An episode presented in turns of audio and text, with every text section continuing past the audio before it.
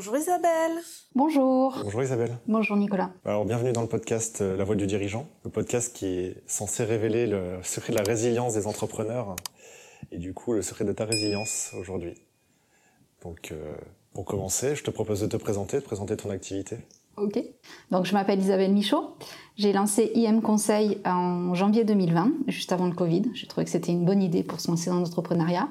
Euh, je suis ingénieure agricole de formation et pendant 18 euh, ans, j'ai accompagné des éleveurs et des, dirigeants d'exploitation agricole dans leur euh, mise en place d'actions qui leur permettent d'être eux-mêmes plus résilients vis-à-vis de tout ce qui était changement climatique, alimentation, variation des cours des céréales, etc. c'est un milieu, j'ai travaillé dans une chambre d'agriculture, c'est un milieu qui est extrêmement politique et politisé, euh, dans un département de la région qui était un peu complexe au niveau politique. En veille d'élection, euh, Chambre d'agriculture, en fait, on élit des représentants euh, tous les six ans. L'aspect politique est devenu très compliqué pour moi à gérer humainement. Euh, donc j'ai décidé de mettre les voiles et de changer d'orientation professionnelle. Donc pendant deux ans, j'ai un peu cherché ma voie. Est-ce que je repars, est-ce que je repars vers du salariat? Est-ce que je monte mon entreprise? Et j'ai croisé euh, l'association qui est aujourd'hui une scope qui s'appelle Merci René, euh, qui crée des espaces et euh, en collaboration en fait avec les utilisateurs à base de mobilier recyclé, de seconde main ou produit localement. Et c'est grâce à eux en fait que j'ai découvert la RSE. D'où l'idée de me lancer parce qu'ils m'ont un peu poussé euh, en me disant mais si, il y a de l'avenir dans ce métier, lance-toi. D'accord. Euh, pour nous, qu'est-ce que c'est une SCOP Une SCOP, c'est une société coopérative. En fait, l'idée des SCOP, c'est que c'est très participatif en termes de financement, mais aussi en fait, chaque personne de l'entreprise est euh, propriétaire d'un petit bout de l'entreprise.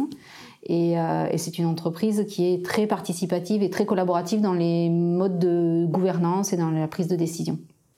Très bien. Merci. Du coup, aujourd'hui, tu interviens auprès d'entreprises. tu interviens, c'est tout. il me semblait que tu donnais aussi des cours, non? Oui, alors aujourd'hui, en fait, IN Conseil est une entreprise de conseil en responsabilité sociétale des entreprises. Ce que je fais, c'est que j'accompagne les entreprises à la mise en place de la démarche au sein de leur structure. Euh, j'accompagne plutôt des petites entreprises, voire même des indépendants, donc TPE, PME et certains indépendants, et je suis aussi amenée à donner des cours euh, dans certaines écoles euh, supérieures. à l'ISG, par exemple, j'ai donné des cours sur le développement durable, la RSE. là, il est prévu que j'en donne aussi à l'EPITA. Donc, ouais, c'est un autre volet de mon activité, mais c'est pas le volet vers lequel je souhaite m'orienter en priorité. Enfin, c'est un plus parce que j'aime bien transmettre ce que j'ai appris, mais c'est pas pas le, le, gros de l'activité, quoi. J'ai une question un peu bête par rapport à ça, c'est que euh, je sais que les grandes entreprises ont un, intérêt à faire de la RSE, notamment potentiellement même euh, financier. Mm.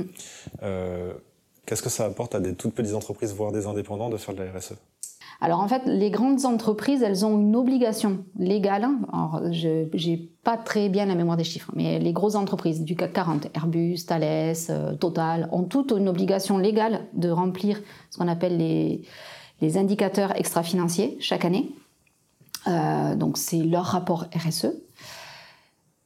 Mais la loi Pacte de 2019 indique clairement que toutes les entreprises, quelle que soit leur taille et quelle que soit leur, leur activité, sont incitées à mettre en place une démarche RSE euh, parce qu'on considère que toutes les entreprises, qu'on soit tout petit, indépendant, tout seul ou qu'on soit de très nombreux, euh, on a un impact, notre activité a un impact sur l'environnement, la société, les modalités sociales au sein de la de l'entreprise, si on a des salariés, etc.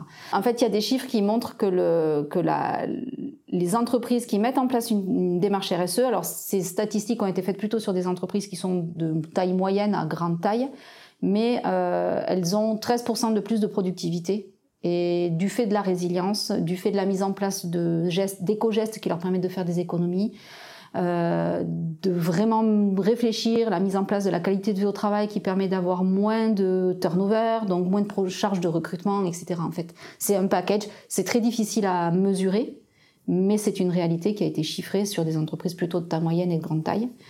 Euh, chez les indépendants, souvent c'est plus une volonté du dirigeant de l'indépendant, du freelance, de d'aligner ses valeurs personnelles en faveur de l'environnement et du social ou du sociétal, avec une démarche qui soit un peu construite et qui lui permette de, de communiquer sur ses valeurs de façon un peu sereine en fait. Il y a aussi vraiment cette logique d'attractivité de l'entreprise. exactement. Soit vis-à-vis des clients, d'une clientèle qui se reconnaît dans ces valeurs-là, soit vis-à-vis de, de, candidats euh, pour postuler dans l'entreprise quand c'est les plus grandes entreprises, notamment chez les jeunes qui sont beaucoup euh, touchés par ces problématiques-là. Oui, tout à fait. C'est complètement ça en fait. Chez les indépendants, les toutes petites structures, c'est souvent très lié à l'engagement euh, personnel du dirigeant ou des dirigeants, des créateurs de l'entreprise. Mais dans les, PME et les, les, TPE, lorsqu'il y a des salariés, il y a un vrai enjeu d'attractivité et de maintien des talents au sein de l'entreprise. Merci pour toutes ces présentations. Euh, on va rentrer directement dans le vif du sujet. Alors, est-ce que tu peux nous raconter quelle était la plus grande difficulté que tu as rencontrée en tant qu'entrepreneur et comment tu l'as surmontée? Alors, la plus grande difficulté, je pense pas être au bout des difficultés que je vais rencontrer, déjà. Ça, c'est, je pense que c'est une réalité qu'il faut avoir en tant qu'entrepreneur hein, bien en tête. Euh, la plus grande difficulté, elle est assez récente. Je me suis retrouvée avec un creux de trésorerie euh, qui, à mon sens, est trop important. Euh, en fait, ça m'a mis très mal à l'aise. J'ai toujours, au niveau familial, au niveau de mes finances personnelles, j'ai toujours géré au plus juste et de façon à jamais avoir le compte dans le rouge. et là, après l'été, je me suis retrouvée avec le compte dans le rouge. Donc un gros, un gros challenge émotionnel. Est-ce que je suis vraiment à ma place euh, en tant qu'entrepreneur? Est-ce que je vais pas finir de faire fondre euh, le peu d'argent que j'avais? Enfin, Voilà, beaucoup de remises en question. c'est vraiment là aujourd'hui, à ce jour, le plus gros challenge. je pense que je suis en train de me soigner et de m'en sortir. Est-ce que ce serait possible que tu nous donnes un petit peu de contexte dans le sens, quand tu as démarré l'entrepreneuriat, est-ce que ça a décollé tout de suite euh, La trésorerie, est-ce que ça se passait bien, etc. Avant d'arriver à ce creux, ouais. afin qu'on comprenne euh, le contexte alors le contexte, euh, donc immatriculation en janvier 2020, quelques prospects bien bien chauds, bien bien motivés pour démarrer l'activité. sur le papier tout était beau et ça allait démarrer de suite en fait. Euh, sauf qu'au mois de mars, on devait commencer les accompagnements au mois d'avril. Au mois de mars, on se fait confiner, on prend le Covid dans le museau. Et au final, euh, une des entreprises qui m'avait sollicité était un artisan. Il a liquidé l'entreprise. Euh, et les deux autres ont remis au calendrier grec en disant ben non, enfin là c'est pas le sujet. Euh, tu comprends, il y a d'autres d'autres problématiques, euh, les masques, les gels hydroalcooliques, euh, le télétravail, etc. Parce que c'était des petites entreprises, mais qui avaient des salariés. Donc ils ont eu vraiment ce gros pool de difficultés à gérer, eux. Euh, donc l'activité, en fait, en 2020, c'est une année blanche. Euh, j'avais du chômage, donc ça m'a permis aussi de, de, continuer à investir pour l'entreprise. Aujourd'hui, l'entreprise me doit un peu d'argent à titre personnel. Euh, mais c'est pas grave, ça fait partie de, du jeu et ça me gêne pas en fait. Euh, donc j'ai réussi à continuer à me former, à continuer à, à faire, créer un site, euh, à continuer à, à mettre en place le, les bases de l'entreprise. Euh, donc ça c'était 2020. 2021, les premières actions, les premiers clients. Euh, pas avec un flux d'affaires non plus euh, mirobolant. La RSE, euh, déjà souvent les gens disent c'est la RSE, donc il faut expliquer, il faut faire un peu de pédagogie avant d'engager des choses. mais finalement, j'ai réussi en 2021 à me rémunérer à hauteur de ce que j'attendais pour un démarrage, donc environ 1000 euros par mois quasiment tous les mois. Donc c'était plutôt, c'était plutôt, j'étais plutôt fière de moi. Euh, avec un joli volume d'affaires aussi qui venait d'un collectif auquel j'appartiens qui s'appelle We Act for Earth, qui est un collectif d'indépendants et de petites entreprises qui œuvrent pour euh, vulgariser la RSE justement auprès de ce public-là. Euh, et puis, euh, 2022, on a continué, j'ai commencé à donner des cours dans des écoles, etc. Donc, tout était à peu près fluide. Je commençais à être un peu sereine financièrement. Et, et en fait, je me suis pas du tout méfiée de l'été de l'été euh, avec des investissements euh, qui sont hyper utiles. Euh, la BSB Academy de The Bee Boost, Surf and Freelance de Thomas Burdidge. Enfin, voilà, des petits investissements de formation qui, sont, qui me sont indispensables à moi pour continuer de grandir en tant qu'entrepreneur, mais qui ont fait que comme il n'y avait pas d'entrée d'argent sur l'été, ben, ça a un peu creusé la trésorerie. D'accord, ok. Donc en fait, quand tu parlais tout à l'heure de creux de trésorerie, ça ça a été dû en fait à un changement de marché saisonnier. Enfin, c'est un marché saisonnier en fait. Alors oui, saisonnier parce que souvent les entreprises euh, travaillent peu ou du moins ne sont pas sur, des, sur ces aspects-là stratégiques en juin, juillet. Mm. Euh, août, j'ai recommencé à avoir euh, du volume entrant, des discussions, des appels, etc. Mais le temps que ça se mette en place, ben, ça se décale sur septembre, octobre, voire plus loin. Donc il y, a, y, a, un petit flottement de trésorerie là à ce niveau-là. Et pour moi, c'est très inconfortable. Et donc à ce moment-là, du coup, tu as eu des doutes oui, parce que je me suis dit, ok, euh, tu t'es engagé auprès de ces personnes, tu as des factures à payer, et qu'est-ce que qu'est-ce que tu fais euh, Comment tu communiques auprès des gens, euh, au final, auprès de qui t'as des dettes? Et puis j'avais aussi des créances, enfin j'avais des personnes qui me devaient de l'argent. Comment comment je comment je mets en place quelque chose qui me permette de récupérer cet argent qui m'est dû et qui rentre pas en temps voulu et comment moi je communique auprès des personnes à qui je dois de l'argent? Comment je communique avec mon banquier euh, qui, qui, prélève des frais à chaque fois qu'il débite et qu'il n'y a pas de sous sur le compte? Enfin, voilà, donc ça, m'a, beaucoup challengé et ça, ça a remis en question en fait ma capacité à, à garder cette posture de chef d'entreprise en fait. Ok, donc euh, moi j'entends plein de choses, c'est génial. Euh, déjà il y, y, a la notion technique de la comptabilité, de la gestion de la trésorerie, la gestion euh, du besoin en fonds de roulement, j'entends ça aussi, et Bon, l'avantage, c'est qu'il y a le banquier ou le comptable qui peut être là pour aider. Ah. Et, donc, Merci. et donc ça, c'est ça, c'est top. Et après, il y a euh, deux autres aspects. Il y a l'aspect personnel. Donc, de ce que je comprends, c'est comment vivre ce, ce, creux, parce que parfois, quelqu'un d'autre que toi le verrait et dire oh mais c'est rien, ça c'est juste un petit, une petite vague et une vaguelette. Et alors que pour toi, ça a été euh, très fort, donc c'est là la remise en question, j'imagine, de est-ce que j'ai la capacité de vivre ça tous les ans, par exemple, ou pas? Et il y a une autre, un autre sujet qui est euh, qu'est-ce que je peux mettre en œuvre pour que ça n'arrive plus?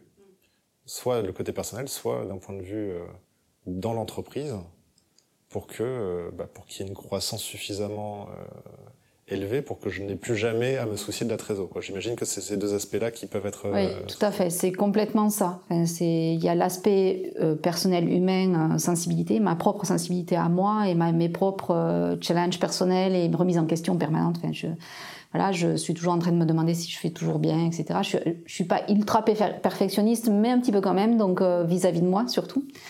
Sur ce sujet, tu disais tout à l'heure que euh, tu avais l'habitude de bien gérer ta trésorerie et euh, là, pour le coup, tu étais dans le rouge, donc forcément, tu es sortie de ta zone. Euh, tout à fait. ça m'a exactement. Ça m'a ça m'a vraiment challengé parce que je me suis dit mais attends mais comment t'en es arrivé là?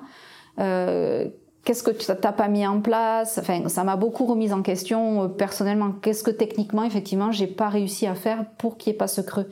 Alors que dans toutes les formations que je suis, tous les accompagnements que j'ai pu avoir, on m'a dit mais non, mais il faut euh, justement calculer ton besoin de fonds de roulement et puis euh, et puis voir à quel moment tu as des creux d'activité, euh, suivant ton business plan, plein de choses en fait très techniques qui font que bah, je, me suis dit, mais en fait, tu as toutes les connaissances pour. Et dans mon ancien métier, j'ai accompagné des éleveurs sur des aspects technico-économiques. Donc, j'avais accès aux grands livres. Enfin, je les ai accompagnés justement à, à étudier tous ces chiffres, comment on on optimise en fait les, la trésorerie de l'entreprise.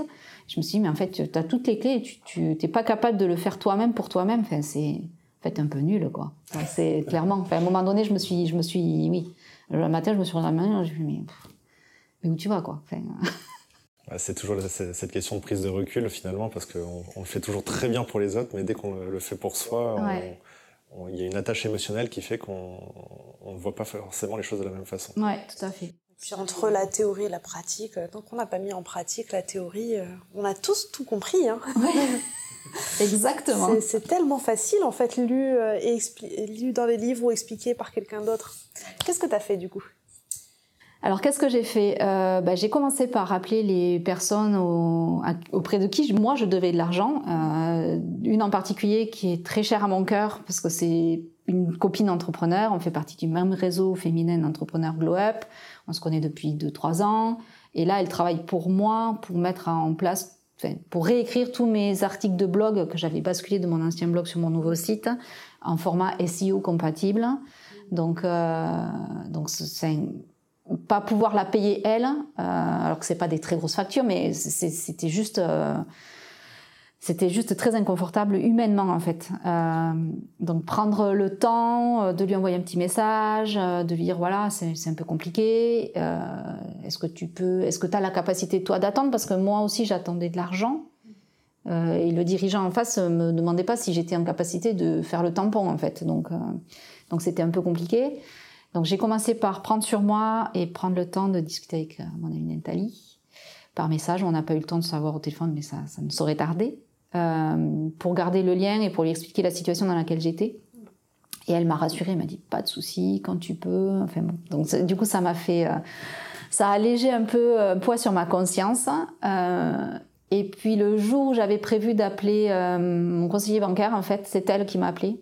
Et je, voilà, je, je la remercie parce qu'elle est vraiment aux petits oignons. Enfin, dès qu'il des trucs, elle est très très humaine et très très proche de, de ses clients, enfin du moins de moi. Et, euh, du coup, elle m'a appelé, je l'ai rappelé dans la journée et on a discuté longuement justement de ce trou. Euh, elle essayait de comprendre pourquoi il y avait ce trou alors qu'il n'y en avait jamais vraiment eu. Euh, de, de voir dans quelle situation moi j'étais. personnel ou euh, en tant qu'entrepreneur? Non, mon conseiller d'entreprise. D'accord. Oui, oui, oui. Non, parce qu'en fait, euh, sur mon compte en banque à moi, euh, on arrive à gérer avec mon mari qui lui est salarié, donc en fait, il n'y a, a, pas de flux euh, négatif, quoi. Enfin, on arrive à, à, vivre. Mais sur mon compte professionnel, c'est elle, c'est ma conseillère pro qui m'a qui m'a contactée. Donc là, c'est pareil, elle m'a, elle a un peu enlevé le poids. Elle m'a, elle m'a, elle m'a dit que c'était pas grave, que ça arrive à toutes les entreprises, que compte tenu du contexte actuel, elle voyait bien que j'étais pas la seule dans sa clientèle. Euh, donc elle m'a redonné quelques conseils. Elle m'a dit mais vous inquiétez pas, oui nous on va prélever des frais forcément, euh, mais on va essayer de les limiter. Je vais essayer de faire un frais sur deux. Enfin elle a essayé d'arranger les choses. Quoi. Donc euh, donc ça c'est ça a été les deux premières euh, vraiment euh, choses que j'ai mis en place. Et puis euh, moi, à titre personnel, l'autre chose que j'ai mis en place euh, vraiment, enfin que je suivais, j'avais déjà un tableau de trésorerie qui calculait mon besoin de fonds de roulement que m'avait filé ma comptable. Euh, j'ai dans lequel j'avais pas intégré en fait les charges euh, patronales et salariales puisque je suis un SAS donc euh, je paye les deux pour moi mais c'est un choix très réfléchi et très mûr euh, donc j'assume le choix ben, j'avais pas calculé les, les, les, frais enfin les taux liés à, ces, à, ma rémunération et donc en fait mon tableau était un peu faux voire très très faux et, et en fait j'ai repris ce tableau alors que je faisais l'autruche pendant longtemps en me disant je veux pas voir les chiffres. Enfin, je suis un peu fâchée avec les chiffres. Je pense que j'ai. Donc euh, c'est non non non. Enfin ouais, je mettre la, tête dans le sable et puis euh, surtout par regarder ce fameux tableau qui qui qui, qui me disait que j'étais que j'allais être dans le rouge, qui, m'avait prévenu en fait. Mais euh, donc ça, j'ai pris pareil une demi-journée. Je me suis remis sur ce tableau. Euh, j'ai été boostée par mes, mes, partenaires de responsabilité entrepreneuriale qui, qui m'ont dit mais si si si il faut le faire allez euh, on te met si tu le fais pas attention à toi machin donc euh, donc je m'y suis remise et ça ça m'a beaucoup aidé aussi ça m'a aidé à prendre du recul à me dire ok euh, là aujourd'hui j'ai besoin de ça comment je m'organise moi maintenant pour faire rentrer l'argent qui me manque? Ok donc d'un côté tu as eu des tu as eu le côté appelé en fait tes, tes fournisseurs on va appeler ça comme ça euh, ta, collègue et, euh, la banque. Et donc, ils t'ont aidé à alléger un petit peu euh, le poids et la, difficulté, la pression de, cette situation. Et de l'autre côté, en fait, tu as fait le point sur la situation et comme ça, définir un plan d'action derrière. Il y a une personne dont j'ai pas entendu parler dans ton histoire, c'est le comptable. Ah. que euh, il... alors euh, je suis là c'est pareil c'est une comptable euh, en fait j'étais euh, dans un cabinet comptable qui m'a bien aidé à, démarrer puis bon le, rapport humain euh, me satisfaisait plus. Donc en début d'année euh, comptable 2022 2022 ça y est déjà on est déjà en 2022 bientôt 2023 j'ai basculé dans un autre cabinet comptable qui fait partie aussi de mon club d'entrepreneurs féminins chez Gloep en fait avec laquelle j'ai beaucoup de beaucoup d'affinités et avec laquelle on peut on peut discuter complètement en transparence. Enfin, c'est pas une copine parce que c'est reste ma comptable, mais on peut discuter de façon très humaine et très franche sans que ça pose. Enfin, je me sens assez libre avec elle. Et euh, donc on s'était calé un appel, on l'a, c'était vendredi qu'on a, on a enfin réussi à se parler. Et, euh, et c'est pareil, elle a complètement dédramatisé la situation. Elle me dit mais t'inquiète pas, ma facture à moi, ça peut attendre, j'ai ce qu'il faut pour tenir. euh, te met pas encore plus dans le rouge juste pour payer euh, mes 175 euros. Enfin, donc du coup, ça, voilà, c'est ça aussi alléger la charge mentale. Et ben, ce fameux tableau de trésorerie, c'est grâce à elle que je le tiens, puisque c'est elle qui nous l'avait fourni. Et, et c'est un outil merveilleux. Encore faut-il avoir le je dirais le courage de, de, l'alimenter et de mettre le nez dedans. oui. Parce que c'est pas, c'est pas, enfin moi, pour moi, c'est pas toujours très confortable. Bon, je prends un tout petit peu d'avance sur la question sur la résilience, mais là, ce que j'identifie, c'est quand même un mécanisme assez euh, intéressant sur ta résilience. C'est euh, d'abord aller euh, enlever la partie émotionnelle ou trouver en tout cas un réconfort auprès de personnes que tu connais, qui sont bienveillantes et qui te font comprendre que ta difficulté, ben, en fait, déjà, elle n'est pas unique. Il y en a d'autres qui l'ont et que finalement, c'est pas si grave que ça. Et deuxième phase, derrière, revenir sur quelque chose de plus rationnel, c'est-à-dire euh, la partie opérationnelle et comment faire pour euh, résoudre la difficulté. Quoi. J'ai l'impression que c'est. est-ce que c'était ça que tu cherchais dans la première étape ou est-ce que tu cherchais plutôt à affronter euh, tes responsabilités? Euh... c'est plutôt, euh, je ne l'ai pas perçu en émotionnel, mais plutôt en je vais affronter ma responsabilité. Il y a des gens qui m'attendent. Euh, ouais, c'est un peu ça. Après, c'est un peu la mère de famille aussi. Tu sais, je, je suis maman, euh, j'ai des grands enfants qui au lycée, qui commencent des études supérieures. Enfin, j'ai toujours eu un peu cette ce besoin d'affronter la réalité des choses et, ma responsabilité propre. En fait, je, je considère que je suis toujours responsable de ce qui se passe. C'est-à-dire que mon client qui me payait pas, je sais quelles sont ses difficultés. J'avais déjà discuté avec lui. On a, on a mis en place des choses pour alléger aussi le poids pour lui. Euh, mais c'est de ma responsabilité de faire des relances, euh, d'aller chercher l'argent parce qu'il rentre pas, euh, tout en étant bienveillant, même si le mot est un peu galvaudé, mais tout en étant humain et, et compréhensif vis-à-vis de lui. Et euh, moi, j'ai, oui, j'ai, tu as raison. En fait, j'ai besoin à la fois d'alléger ce, ce, ce, mental qui, qui je m'auto-sabote un peu toute seule comme une grande. Et, euh, mais je, je, suis toujours, enfin, je reste persuadée que je suis responsable et j'ai besoin d'affronter cette responsabilité pour pouvoir passer à l'action. Complètement. De toute façon, euh, en tant qu'entrepreneur, on a déjà eu euh, plusieurs fois cet échange-là, mais on est responsable et à partir du moment où on ne prend pas la responsabilité, en fait, on se positionne en victime des événements en fait mm. qui se passent autour de nous. Et donc, on risque pas de les résoudre et on risque pas de, euh, de trouver des solutions aux situations futures. Et donc, on retombe toujours dans le même cycle de. Euh, ouais. Donc, autant être responsable, y aller, résoudre les problèmes et comme ça, on sait. Euh, mm. pour rebondir, je suis d'accord. En fait, la, la, volonté, de ce que je comprends, c'est d'aller chercher à, à, être responsable et, et régler soi-même la situation. Par contre, euh, ce que tu as obtenu en faisant ça, de la part de ces personnes-là, c'est un, réconfort, une forme de réconfort.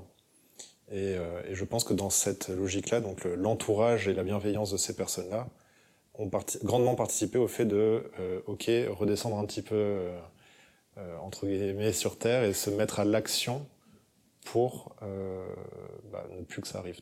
Oui, tout à fait. Tu as complètement cerné le truc. En fait, j'ai la chance, je pense, d'avoir créé un environnement, un entourage à la fois euh, entrepreneurial et professionnel et familial qui est très à l'écoute et très qui est porteur.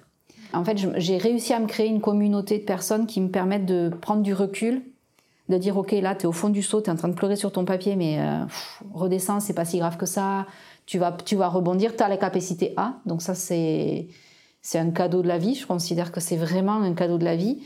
Euh, j'ai d'autres réseaux aussi qui sont plutôt euh, dans l'écoute, l'entraide, le soutien. Donc c'est, euh, j'ai réussi à créer ça et ma famille à moi est plutôt, alors même s'ils comprennent pas toujours complètement ce que c'est l'entrepreneuriat et voilà parce que j'ai que des salariés, euh, mes parents étaient des salariés, etc. j'ai quand même des gens qui sont plutôt des soutiens, qui cherchent qui cherchent pas forcément à me donner des solutions toutes faites ou me dire mais pourquoi t'as pas pensé à ça? mais, mais plutôt qui sont là pour m'écouter en fait les jours où ça va pas et ça, c'est, ça n'a pas de prix, quoi. Je pense que la, la, la, la, la capacité de résilience quand on est entrepreneur, avec mon petit recul de 3-4 ans, hein, c'est pas non plus, euh, j'ai pas, j'ai pas 10 ans d'entrepreneuriat derrière moi, mais c'est, c'est d'avoir, euh, d'arriver à s'entourer de personnes qui vont, qui vont nous soutenir dans les moments difficiles. Et puis dans les, qui vont partager les moments de joie aussi, bien sûr. Hein. à y être. Euh, Ok, du coup là on est en mi-octobre. Tu as dit que ça avait redémarré un petit peu en août euh, les contacts. Ça va, ça va mieux?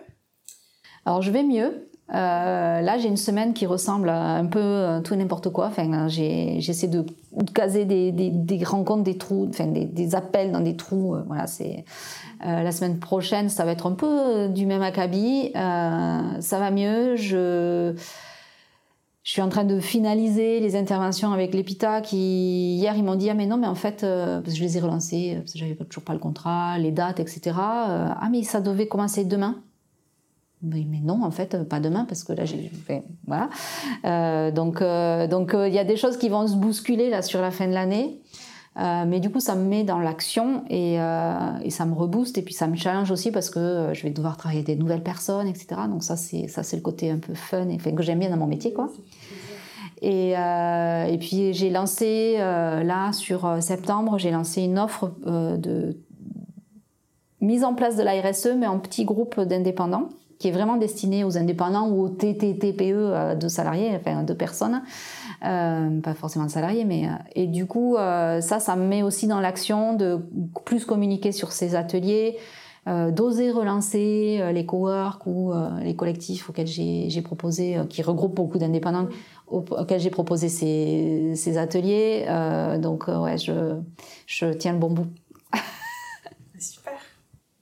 Est-ce que c'est envisageable de dire que, ok, donc là il y a un volume d'affaires potentiel qui est intéressant. Le pipe, comme on dit, est, plutôt intéressant. Est-ce que c'est, est-ce que tu as réfléchi à, par exemple, dire, bon, ben, certains clients, peut-être que je peux les faire décaler mon, euh, intervention pendant l'été ou juste avant l'été pour que euh, je n'ai plus cet effet de saisonnalité? Alors c'est pas quelque chose à, laquelle j'ai pensé. Euh, en fait, dans l'idée de mon offre, il y a des ateliers euh, un peu ponctuels, euh, soit des ateliers très thématiques sur les sujets de la RSE. Ça peut être la gestion des déchets, les éco-gestes ou la mobilité ou la qualité de vie au travail. Et là, il faut que je trouve des, intervenants parce que j'ai pas la formation ni les, compétences propres au sujet, mais je sais de quoi je parle, mais j'ai besoin d'apporter de la qualité aussi à mes clients. Euh, donc ces accompagnements courts, en fait, c'est difficile de les, de les organiser pendant l'été dans les entreprises parce que c'est souvent des moments où euh, ils ont qu'une partie de l'activité, une partie des employés, etc. Euh, par contre, je propose aussi des accompagnements longs à la mise en place de la stratégie RSE avec un suivi de plan d'action, un peu une forme d'externalisation de la, mise en place de la stratégie RSE. Et, euh, et ça, en fait, l'objectif, c'est de rentrer un maximum de clients euh, à terme sous ce format-là. D'une, parce que pour moi, c'est hyper intéressant et c'est hyper agréable de voir évoluer aussi euh, l'entreprise dans la durée et que c'est des accompagnements au minimum de six mois. Euh, donc, euh, et ça, en fait, ça me permettrait d'avoir, comme je mensualise pour alléger la charge, ça me permettrait d'avoir justement de combler ce creux de trésorerie, ouais, de lycée sur l'année. Donc euh, l'objectif, c'est d'arriver à proposer. Euh, alors, j'ai beaucoup de demandes, enfin beaucoup de demandes d'indépendants qui me disent oui, mais moi, j'ai fait un diagnostic avec toi sur la RSE, euh, je vois bien que j'ai plein de choses, mais j'arrive pas à suivre le truc. sauf qu'en tant qu'indépendant, souvent, on n'a pas les moyens financiers d'avoir ce type d'accompagnement. Donc, je suis en train de réfléchir suite à ce. Des coachings d'équipe. Ouais, des coachings d'équipe en intelligence collective. Moi, j'ai gamifié toutes mes offres, en fait, même les cours que je donne aux étudiants. Et donc, euh, ouais, j'ai très envie de proposer, au-delà de cet atelier de construction des premiers pas de la RSE pour les indépendants, j'ai envie d'essayer d'imaginer quelque chose euh, un peu sur du long terme pour euh, des groupes d'indépendants, ouais. Mais c'est, ça phosphore, là. C'est pas, c'est pas, c'est pas, c'est pas, c'est pas mûr. Euh, je te propose de passer à la question suivante. Quelle a été la décision la plus difficile que tu aies eu à prendre bah, depuis que tu entreprends? La décision la plus difficile, en fait, ce n'est pas depuis que j'entreprends, ça a été d'entreprendre. Ok. C'est parce que c'était très challengeant, que je venais pas d'un milieu où il y avait des entrepreneurs dans mon giron, mis à part mes copains de Merci René mais euh, j'étais pas j'étais pas dans ce milieu-là. Euh, Donc je me suis mis un peu des freins toute seule au départ, et puis le jour où je me suis... Alors, après, je fais jamais rien à moitié, c'est-à-dire que le jour où je décide, je passe à l'action. Donc c'est un peu... Pour, pour mon entourage, ça peut être un peu perturbant. Mais oui, la décision la plus difficile que j'ai eu à prendre dans ma reconversion, ça a été d'entreprendre. Okay. Aujourd'hui, j'ai pas l'impression d'avoir eu à prendre des décisions très très difficiles euh, en tant qu'entrepreneur. Et du coup, euh, qu'est-ce qui a participé euh, à ta décision d'y aller, euh, de, de sauter ce pas? Tu as as fait un tableau de pour et de contre Alors, je fonctionne pas avec des tableaux de pour et de contre parce qu'en général, je finis par remplir le tableau de façon égale des deux côtés. Donc, ouais, je suis, suis pas, suis pas câblée comme ça. Non, par contre, je suis, je travaille beaucoup dans l'intuition. Enfin, je suis très, très sensible à ma propre intuition. Euh, très sincèrement, j'avais cherché, j'avais postulé à différents, sur différents postes. Le, clairement, je voulais m'orienter euh, vers euh, du conseil euh, ou de la stratégie d'entreprise, mais sur les volets environnementaux. Enfin, je voulais rester. En fait, l'environnement pour moi, c'est quelque chose de très fort et de très ancré. Le respect et le, le maintien d'une planète vivable pour les, les générations futures. J'ai été manager et j'avais envie aussi d'accompagner euh, à la transition, mais de façon euh, humaine et compréhensive, etc. Euh, donc j'ai postulé à plein d'endroits, j'ai pas trouvé le poste idéal. En échangeant avec des responsables RSE qui travaillent dans des grands comptes, je me suis dit en fait moi je veux pas faire ça. Je, je dis pas que ça correspond pas à des gens, mais moi c'était pas ça que je voulais. Et puis, euh, et puis sur mes deux ans de, de, de pérégrination, de réflexion, tout ça, de, interne et personnel, de formation, mais en fait, je me suis rendu compte que, que j'avais pas envie de revenir au salariat. Moi, je vais avoir 50 ans là en février, donc euh, je me dis si toi, t'es, je suis la rebelle de service en fait. Même partout où je suis passée, euh, c'est l'étiquette est restée, mais toujours dans le la rebelle, mais constructive, pas la pas la chieuse, on va dire, gros mot, mais, mais la, oui, la rebelle, la fille qui pousse un peu les murs. Et je me suis dit, mais pousse les murs pour toi, en fait, arrête de pousser les murs pour les autres. Et, euh, et du coup, ouais, c'est ça. c'est En fait, c'est mon intuition de me dire, ok, de toute façon, tu veux pas revenir à du salariat tel que tu l'as vécu. Euh, donc, donc crée, crée, ton, crée ton truc à toi et, et fais-le comme tu le veux. Et pourquoi pas des grands comptes Tu peux faire de la prestation pour. Euh euh, non, parce que je considère qu'ils ont des services dédiés et, euh, et que et qu'ils ont les moyens effectivement de d'organiser de, des choses en interne, de former des gens en interne, euh, et, et, que je considère qu'il y a plus plus de challenge justement sur ces petites boîtes qui euh, qui ont des envies, qui ont des valeurs, qui ont, de, qui ont envie de s'engager, mais qui savent pas par où prendre le schmilblick parce qu'ils n'ont pas les moyens de dédier quelqu'un à temps plein. Euh, parce que bien souvent, quand il y a un responsable, entre guillemets, euh, RSE euh, sur des PME ou des ETI, euh, ben, la personne fait 20 000 autres métiers autour. Donc, il n'est pas dédié complètement. Il n'y a pas forcément, forcément d'équipe. Et en fait, je me dis que ma plus-value, elle est plutôt sur ces entreprises-là. Et puis, on voit trop de grands comptes qui parlent beaucoup, qui font beaucoup de greenwashing, etc. Et en fait, j'ai pas envie de participer à ça. Enfin, c'est très intellectuellement, ça serait presque aller à l'encontre de mes valeurs. Et non.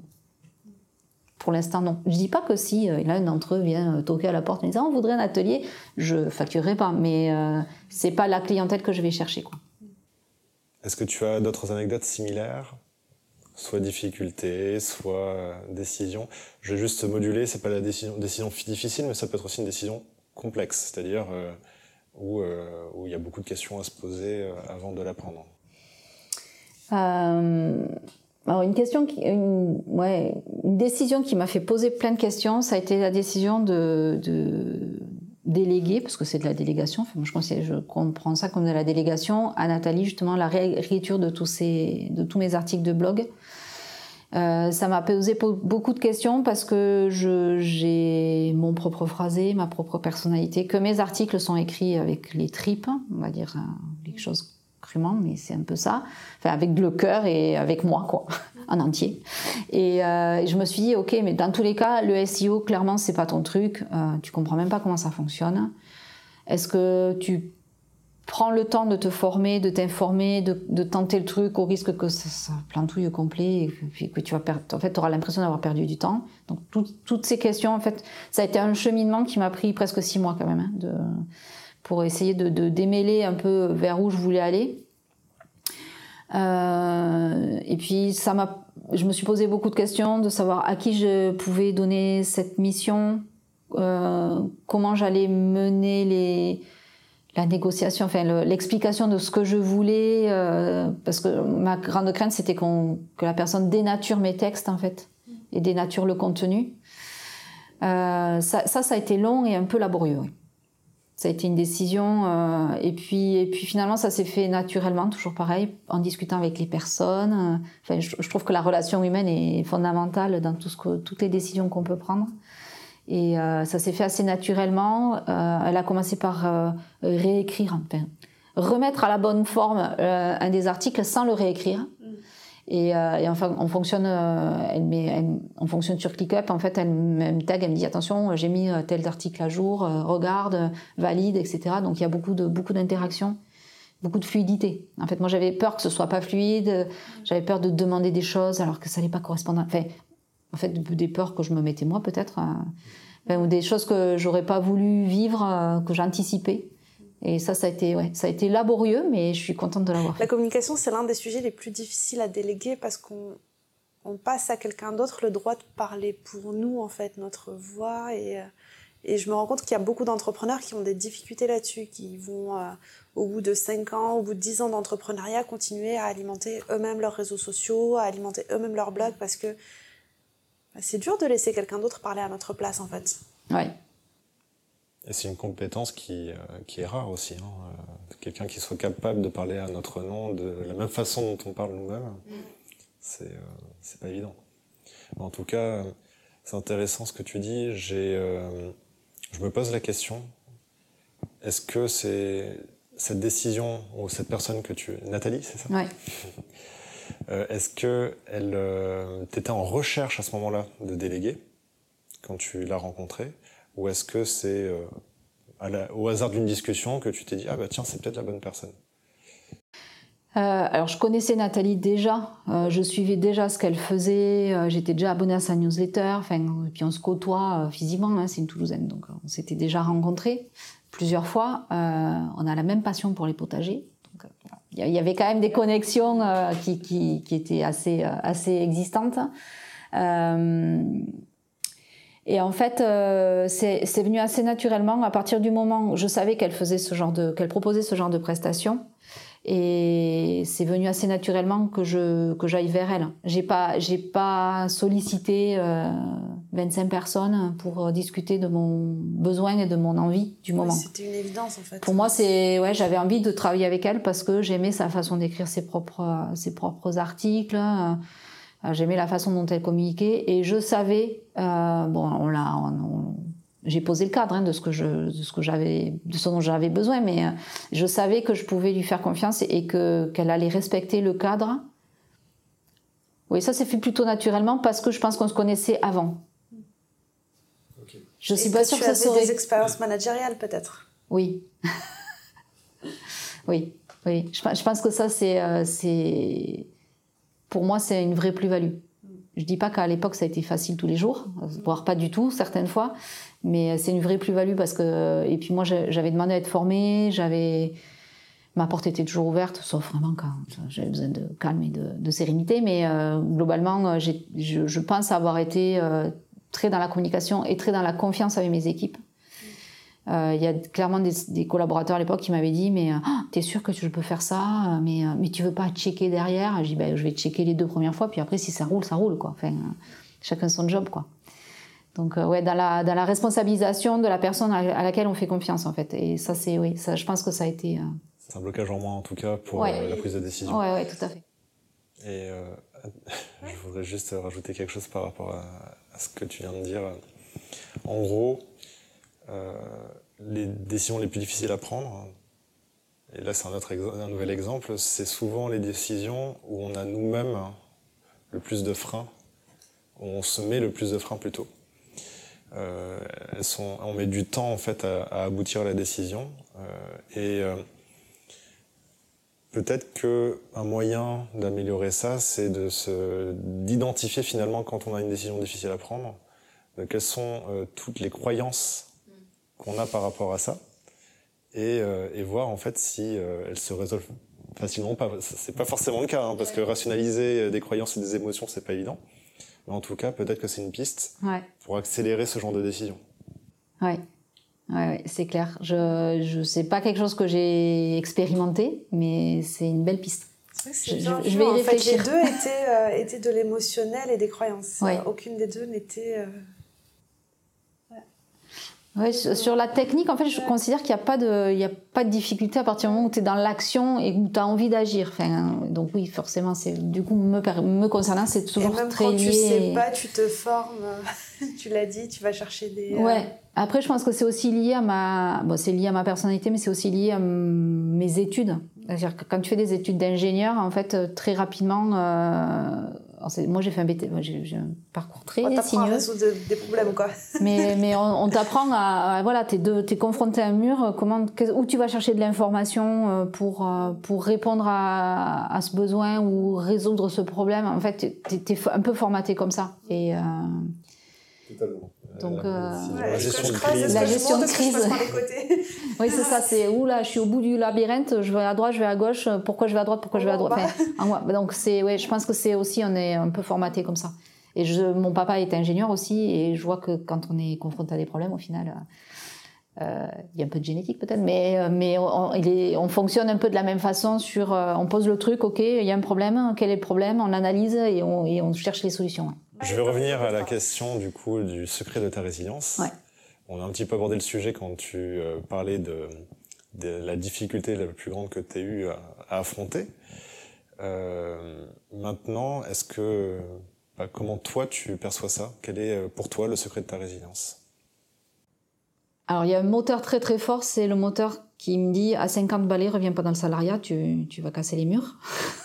Donc ça c'est ça c'est c'est du coup une volonté farouche de réussir et d'aller jusqu'à la retraite et plus si affinité. Euh, ça c'est ça c'est le, je pense me concernant le, le, moteur principal de ma résilience. C'est euh, il n'est pas question que j'échoue en fait. Euh, parce que je veux pas revenir au salariat. Enfin, l'année dernière, j'avais pris un petit, un petit temps partiel pour garder une petite fille en périscolaire. Ça, ça s'est super bien passé, hein, mais mais non, en fait, ces contraintes-là, je veux plus les avoir à vivre et je, veux faire comme bon me semble, au moment où ça me semble bien, parce que j'ai découvert que mon rythme à moi n'était pas du tout adapté à la société, au cadre de la société. Donc maintenant, je peux, je peux arriver à organiser mes journées, mais mon fonctionnement. Donc, euh, donc non, ça, ça c'est le moteur principal de ma résilience, je pense. Et après, euh, alors c'est très lointain, très profond, très personnel, mais euh, en fait, j'ai grandi dans une famille d'un immigré espagnol qui a traversé les Pyrénées en plein hiver, qui a fait sa vie en France. Et en fait, je pense que ça, là, dans, l'historique familial, ça pèse dans le bon sens, euh, parce que ça me pousse à me dire, de toute façon, il n'y a jamais de mur infranchissable. Euh, il y a toujours une solution au problème. Il n'y a, pas de problème sans solution. Enfin bon, donc euh, ou s'il n'y a pas de solution, c'est qu'il n'y a pas de problème. Enfin voilà, toutes ces phrases là, ben, en fait, chez moi, ça résonne fort. Et donc, euh, je, je suis. Voilà, quand je suis confrontée à des problèmes, à des difficultés, euh, il y a forcément une solution. Alors, elle sera peut-être différente d'une fois sur l'autre, mais euh, il y a forcément un moyen de. Et je pense que ça, c'est un vrai moteur de résilience. Donc, quand tu es confronté à un problème, d'abord, tu te dis, bon, il y a forcément une solution.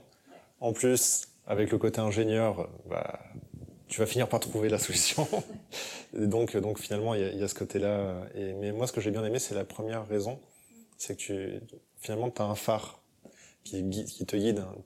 Je sais pas si on peut avoir une autre métaphore, mais en tout cas, cette logique-là, euh, ça peut être, comme toi, euh, lié à une volonté de d'atteindre personnellement quelque chose ou d'éviter un chemin que tu ne veux pas dans lequel tu ne veux pas rentrer.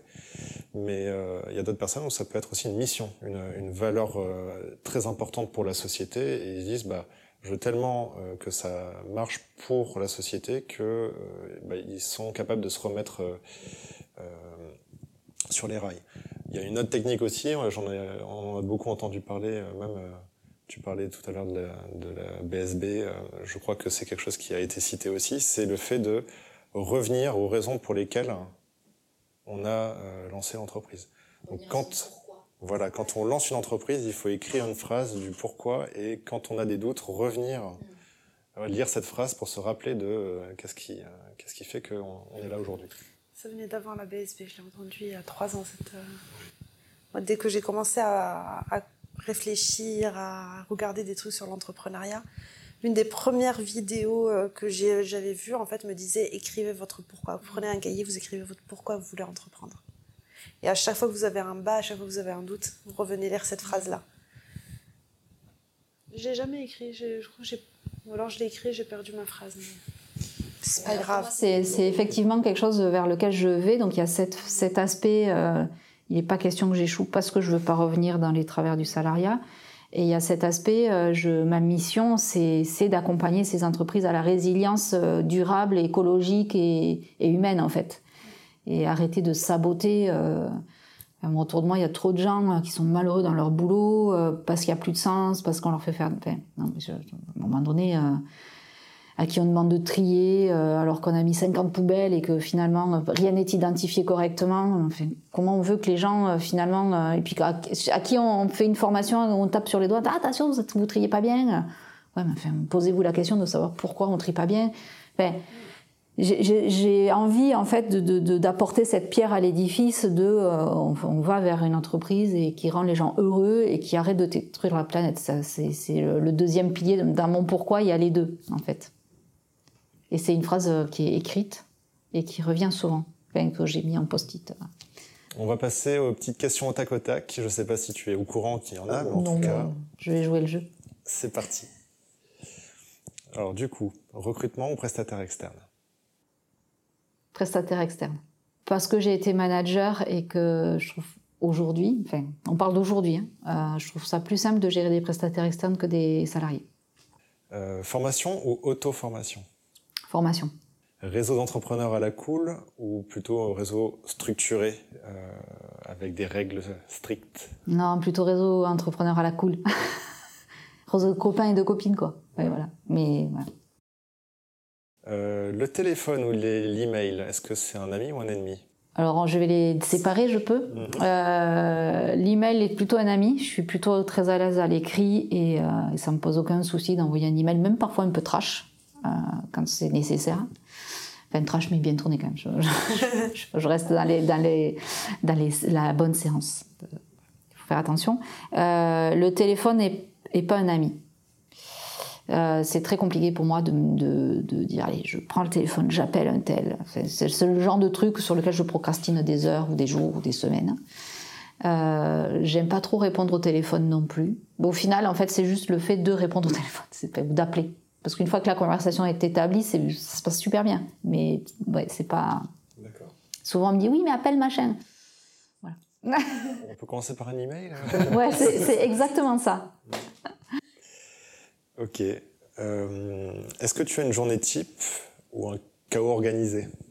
Euh, Non, c'est malgré tout une journée type dans un chaos organisé. Il y a quand même une journée type parce que je suis maman, que je vis en couple, que le reste de ma famille est dans un cadre social, sociétal établi. voilà, il y a quand même les horaires du lycée, du travail, voilà. Donc, euh, donc il y a. Mais c'est aussi un joyeux bordel, on va dire, parce que mon mari travaille en horaire décalé, donc il n'y a, a, jamais une semaine qui ressemble à l'autre. Et au sein de la journée euh, de là aujourd'hui, j'arrive à mieux m'organiser et à mieux m'écouter euh, mais ça reste assez souple et c'est aussi ça qui me va bien. Est-ce que tu mets en place une routine euh, personnelle en tant qu'entrepreneur pour euh, ben, Depuis peu, merci Amélie, je dédie le vendredi à ma journée de chef d'entreprise, à ma posture de chef d'entreprise, donc soit pour me former, soit pour faire de l'administratif, soit pour prendre du recul et imaginer de nouvelles offres. Voilà, c'est vraiment ma journée CEO. Euh, et euh, je suis en train de, d'organiser en fait les rendez-vous clients ou l'école de discussion d'autres entrepreneurs, etc. Vraiment sur deux créneaux et pas sur toute la semaine. Aujourd'hui, c'est un peu en fonction. Je, m'adapte un peu aux agendas des uns et des autres, et ça, c'est ça va plus être possible. Donc, euh, du moins, ça m'empêche de structurer d'autres choses. Donc, J'en ai pris connaissance. Euh, ouais, c'est ça. J'en ai pris conscience là il y a peu et c'est un cours d'organisation. Je teste des choses. Alors, est-ce que tu fais lecture, vidéo ou podcast? Euh, Lecture et podcast. Pas sur les mêmes moments et pas sur les, forcément sur les mêmes sujets. Je lis beaucoup Mais c'est très éclectique en termes de lecture. Donc voilà, ça va du, du fantasy à des choses autour de tout ce qui est ouais, comment on dit, science-fiction, euh, les polars, mais aussi des romans ou des bouquins féministes. c'est très, ah c'est comme, la musique, c'est très très éclectique. Euh, et les podcasts, euh, c'est plutôt des podcasts entrepreneuriaux que je découvre petit à petit, donc The Bee Boost, mais aussi d'autres. Enfin, donc et puis les podcasts, ça va et ça vient. C'est-à-dire qu'il y a des fois, au final, j'écoute pendant longtemps un podcast et puis au bout d'un moment, ça ça me fatigue ou ça répond plus à mes besoins et à mes attentes. Donc euh, je, me désabonne et puis j'en trouve un autre, etc. Voilà, donc. Euh, D'accord. Tu voudrais en recommander un aux euh, entrepreneurs qui pourraient nous écouter? Ben, Celui d'Aline, The Bee Boost, je sais plus comment c'est. Je peux pas, j'ai business. Après, il y en a un que donc c'est d'une personne que je suis avec laquelle je fais du yoga maintenant, enfin depuis. bon, c'est du yoga en ligne, mais c'est c'est euh, Bien dans ta boîte, Laura Besson. Elle a un chouette podcast justement sur euh, le bien-être des entrepreneurs, euh, sur la vision holistique de, l'accompagnement. Donc quand on est dans ces métiers un peu du conseil, de l'accompagnement de personnes, de, de, la santé, etc., je pense qu'elle a beaucoup de valeur à apporter. Et tu as un top 3 de bouquins à conseiller? Un top 3 de bouquins à conseiller. Euh, alors moi, un bouquin que j'ai découvert, mais au tout démarrage de, en 2019, donc même avant d'immatriculer mon entreprise, c'est... Euh, alors le titre exact, il faudra rechercher, mais c'est autour de l'océan bleu en fait. Ah, la stratégie océan bleu. Voilà, stratégie océan bleu, exactement. Merci Bouchra. Un grand classique. Euh, parce que j'avais très très très très très très très très peur de, de la concurrence, dans le sens où je me disais oh mon Dieu mais qu'est-ce que tu vas faire toi petite euh, petite bestiole au milieu du grand monde de la RSE. euh, et ça ça m'a ça m'a permis de prendre beaucoup de recul et justement de, de, de comprendre que euh, ben, finalement, on avait tous une place et tous de la valeur à apporter. Donc, euh, c'était ça, c'est pour moi, c'est le, fondamental de, mon, de mes débuts entrepreneuriaux. D'ailleurs, il est toujours sur la bibliothèque. Il y a des post-it et des machins partout dedans, donc c'est assez rigolo. De temps en temps, je vais piocher dedans. Euh, euh, c'est pareil, moi j'ai pas une grande mémoire des chiffres, des chiffres, des titres et des noms. Donc le bouquin de Simon Sénèque sur le pourquoi, mm-hmm. on en a parlé tout à l'heure. Pour moi, c'est et en fait, c'est même au-delà d'un livre euh, sur l'entrepreneuriat, c'est un livre pour la vie en fait. C'est toujours poser la question de pourquoi on fait les choses et, assumer ce pourquoi. Et voilà, donc ça c'est. Euh, et après un troisième, euh, comment s'appelle-t-elle? Je sais plus. C'est un, bouquin sur l'entrepreneur durable euh, Solène, Pigné, Pignon, je sais plus. Euh, euh, en fait, c'est un livre qui, qui moi, m'a beaucoup aidé. Alors parce que j'aime bien le potager, que je viens de l'agriculture et de la permaculture, tout ça. Fait, tout ça, ça m'a parlé. Bon, pas que mes agriculteurs à l'époque faisaient beaucoup de permaculture, mais c'est des sujets sur lesquels j'avais fait pas mal de, recherches à titre personnel. Et en fait, elle considère que l'entreprise, et on peut l'alimenter, la faire vivre sous ce format permaculture. Euh, avec des saisons euh, pour faire les choses, des saisons pour voilà. Et c'est un livre un peu un livre d'auto-coaching un peu que, qui m'a qui m'a beaucoup aidé aussi. Ok. C'est la question suivante. Oui. Sport ou art? Sport. Très bien. Et puis sport, euh, sport qui bouge, sport, sport un peu trash quoi. Enfin, Ok. ski, BMX, VTT, enfin voilà, des sports qui, dynamique. Qui mettent le corps à rude épreuve. D'accord. Euh, est-ce que ton entourage euh, ou tes amis ont changé ou évolué euh, depuis que tu es entrepreneur? Peu. Non. J'ai n'ai pas un cercle d'amis ultra, ultra large. Enfin, des amis, amis, enfin, des gens avec qui. et ces amis-là, ces amis que j'avais avant d'entreprendre sont toujours là et sont un soutien. Euh, certains demandent des conseils, c'est rigolo. Euh, non, ça a peu évolué. Je, je, je dirais que j'ai élargi mon cercle de, de connaissances et d'amis et de copains et de copines. Euh, grâce à l'entrepreneuriat, ça m'a ouvert vers sur d'autres personnes et voilà, je vous ai rencontré vous, c'était top. Enfin voilà, il y a, y a, des personnes comme ça qui sont rentrées dans ma vie qui seraient jamais rentrées si si j'avais pas entrepris. Bon, ben on a quasiment terminé. Est-ce que tu as des conseils que tu donnerais à un entrepreneur qui se lance? Euh, Alors le, conseil bateau, mais qui est quand même, me concernant très important, bien s'entourer. Euh, en fait, tester, moi je me suis entourée petit à petit, mais tester euh, plusieurs formations, euh, se former, rencontrer des gens, euh, aller dans des, des réseaux d'entrepreneurs, mais pas se dire ok, il faut aller dans un BNI, donc je vais dans un BNI, c'est aller rencontrer des gens d'un BNI. Si ça convient pas, ça convient pas, et, se dire ok, c'est pas grave, il y en a d'autres. rester toujours un peu en veille et puis tester les choses avant de, de s'impliquer dans un, dans un réseau d'entrepreneurs.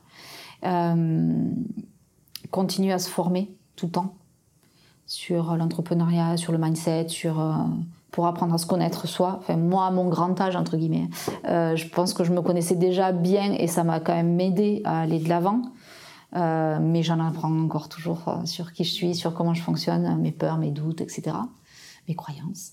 Et ouais, les, les, gros conseils, c'est ça, c'est s'entourer, arriver comme, enfin, s'entourer, c'est pas forcément évident au début, mais oser créer des connexions, oser aller dans des groupes d'entrepreneurs, même au tout démarrage.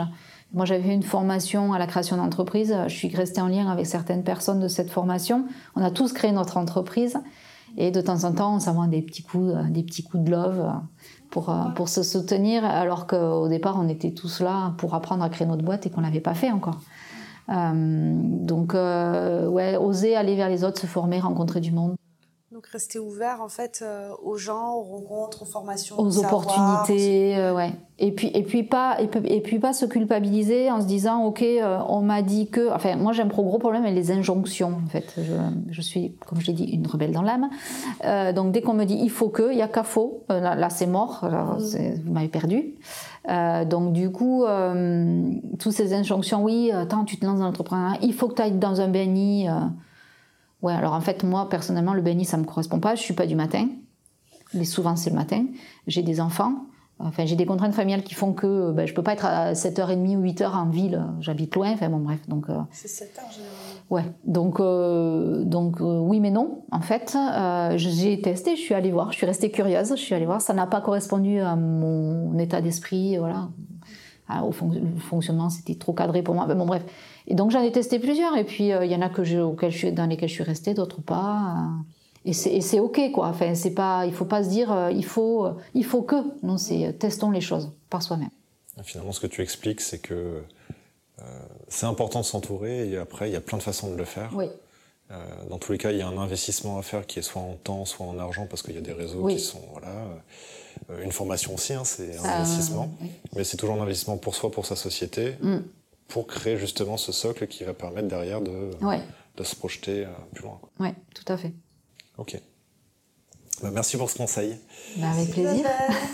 Merci beaucoup d'être venu. Mais euh, merci de m'avoir invité, surtout. Une dernière euh, chose, comment on fait pour te retrouver pour les auditeurs? Alors, j'ai un compte Instagram qui a un nom très long, donc j'espère que vous mettrez un petit, un petit qui est Imicho Conseil d'aider. Euh, que j'essaie d'alimenter de plus en plus euh, parce que parce qu'en fait pour moi c'est la cible un peu fun créatif. J'aime peu je suis plus plus sport que art mais j'aime bien les, les, créer des choses mettre des couleurs ça voilà.